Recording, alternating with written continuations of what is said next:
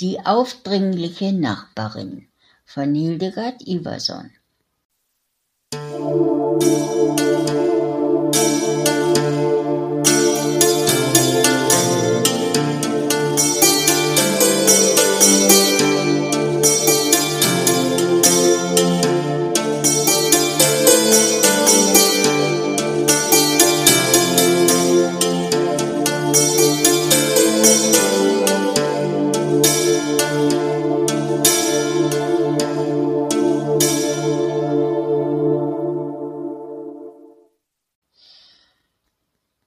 Geschichte hat sich zwar schon vor etlichen Jahren zugetragen, aber sie steht mir heute noch deutlich vor Augen und damit diese Verzweiflung, diese Hilflosigkeit und diese Angst in der Zeit vor Google und Smartphone, eine Zeit, in der jeder Anruf noch Geld kostete.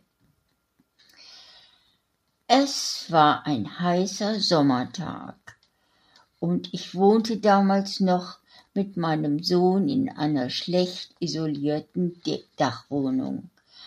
Auch hatte ich noch keine Katzen, sonst wäre die Geschichte wohl anders ausgegangen.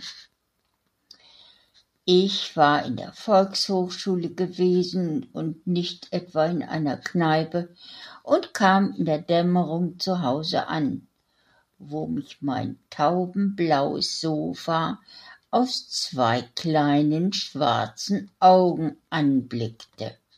Hä? Das musste ich visuell erst mal sortieren.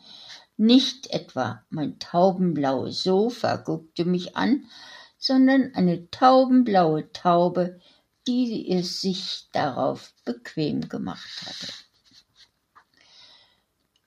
Diese gefiederte Nachbarin war nicht eingeladen und nicht willkommen.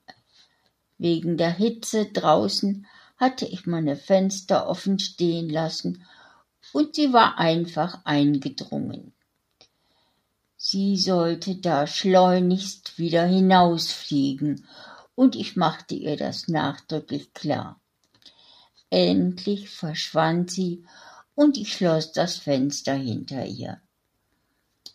Ich hätte es lieber offen gelassen, denn die abendliche Hitze war recht drückend. Kurz darauf rief mein Sohn aus seinem Zimmer Mutti, eine Taube ist in der Küche. Auf Flügeln war der Weg übers Dach auf die andere Seite des Hauses sehr kurz. Mit vereinten Kräften konnten wir ihr sie davon überzeugen, dass ihr Besuch auch in der Küche nicht willkommen war. Dann schlossen wir alle Fenster und gingen schlafen. Am nächsten Morgen ging ich zur Arbeit und mein Sohn in die Schule. Ich ließ alle Fenster vorsichtshalber zu, aber mein Sohn verließ nach mir das Haus und fand es wohl ein bisschen zu warm in der Wohnung. So kam es, dass ich nach Feierabend die schon bekannte Taube auf dem Wäscheständer in seinem Zimmer sitzen fand. Da fiel mir auf, dass sie einen Ring an ihrem Beinchen trug. Sie gehörte also wohl nicht zur Gattung Flugratte, sondern war eine Brieftaube, die sicher schon im heimischen Schlag vermisst wurde. Ich rief zuerst das Tierheim an, das sich nicht zuständig fühlte, mir aber die Nummer eines Taubenzüchtervereins gab. Dort sagte mir ein freundlicher Herr, ich sollte die gefiederte Einbrecherin unter einen Karton stecken und ihr Wasser geben. Füttern sollte ich sie nicht. Und ich sollte ihm die Nummer von ihrem Ring geben, damit er den Besitzer ausfindig machen konnte. Ich legte mich auf den Boden vor dem Taubenkarton und entzifferte mit größter Mühe bei schlechten Lichtverhältnissen ein paar Ziffern und Buchstaben, unter anderem die Zahl 68. Ui, das ist ja ein Methusalem, lachte er. Später merkte ich, dass ich die Zahl verkehrt herum entziffert hatte und es in Wirklichkeit 98 hieß. Endlich fand er dann die Telefonnummer des Besitzers heraus. Ich rief dort an, es war der Anrufbeantworter einer Firma, die natürlich längst geschlossen hatte. Ich sprach meine private Telefonnummer auf und die von meiner Arbeitsstelle. In der Wohnung war es allmählich drückend schwül geworden, aber wir hielten die Fenster geschlossen. Jetzt sollte meine aufdringliche Nachbarin ja hoffentlich bald abgeholt werden. Am nächsten Tag rief mich der Besitzer dann tatsächlich auf der Arbeit an. Er klang ziemlich ungehalten. Ich nannte ihm meine Adresse, er wollte kommen. Ob ich wohl einen Finderlohn bekommen würde? Nein. Stattdessen wurde ich übel beschimpft, warum ich seine kostbare Taube denn nicht gefüttert hätte. Ich hatte keine Ahnung, was eine Taube so frisst. Haferflocken. Die hatte ich nicht zu Hause. Und außerdem hatte der Mensch vom Züchterverein ja gesagt, ich sollte sie nicht füttern. Und was für ein Dreck da unter dem Karton war. Die gefiederte Dame hatte den Wassernapf umgeworfen und sich ausgiebig erleichtert. Ich war froh, als er endlich mit seinem Mist wieder davonzog. Ich hatte gedacht, ich hätte etwas Gutes getan.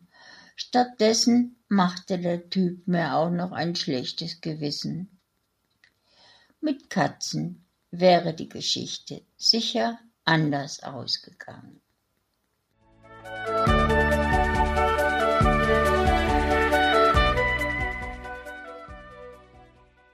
Frei nach Goethe. Im tiefen Keller sitz ich hier, mich dürstet es nach einem Bier.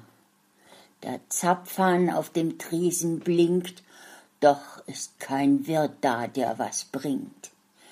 Ich ruf Bedienung, bitteschön, doch weit und breit kein Mensch zu sehen. Der Durst ist groß, die Zunge klebt, das habe ich noch nicht erlebt. Bringt mir denn keiner einen Becher? Ich wär so gern ein stiller Zecher. Jetzt schreie ich aus vollem Hals. Bedienung, aber flott, sonst knallt's. Da endlich schlurft der Wirt herein. Hier bin ich, Mensch. Was darf es sein?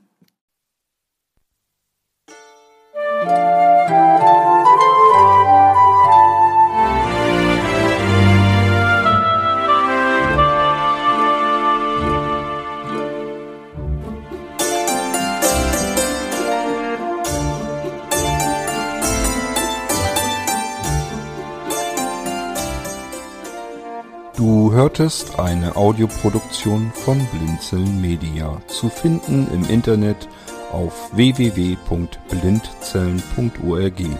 Blinzeln schreibt man in unserem Fall immer mit einem D in der Mitte. Wenn du uns gerne kontaktieren möchtest, so geht das einerseits per E-Mail an podcast.blindzellen.org oder du verwendest dafür unser Kontaktformular auf unserer Homepage direkt zu finden unter kontakt.blindzellen.org. Wenn du uns einen Audiobeitrag für die Sendung zukommen lassen möchtest, dann benutze doch hierfür am einfachsten unseren Podcast Anrufbeantworter. Den erreichst du im deutschen Festnetz unter der Telefonnummer 05165 439 461. Und wenn du aus dem Ausland anrufst, dann ersetze einfach die vorangegangene 0 gegen die Ländervorwahl für Deutschland. Das ist die 0049. Wir freuen uns über Lob, Kritik, eine Rezension oder Bewertung unserer Audioproduktion dort, wo du sie gehört hast. Konnten wir dich hiermit gut unterhalten und informieren? Du findest bei Blinzeln zahlreiche weitere Audioproduktionen aus allen Bereichen und zu allen Themen. Entweder bei uns auf der Homepage www.blinzeln.org oder dort, wo es Podcasts gibt.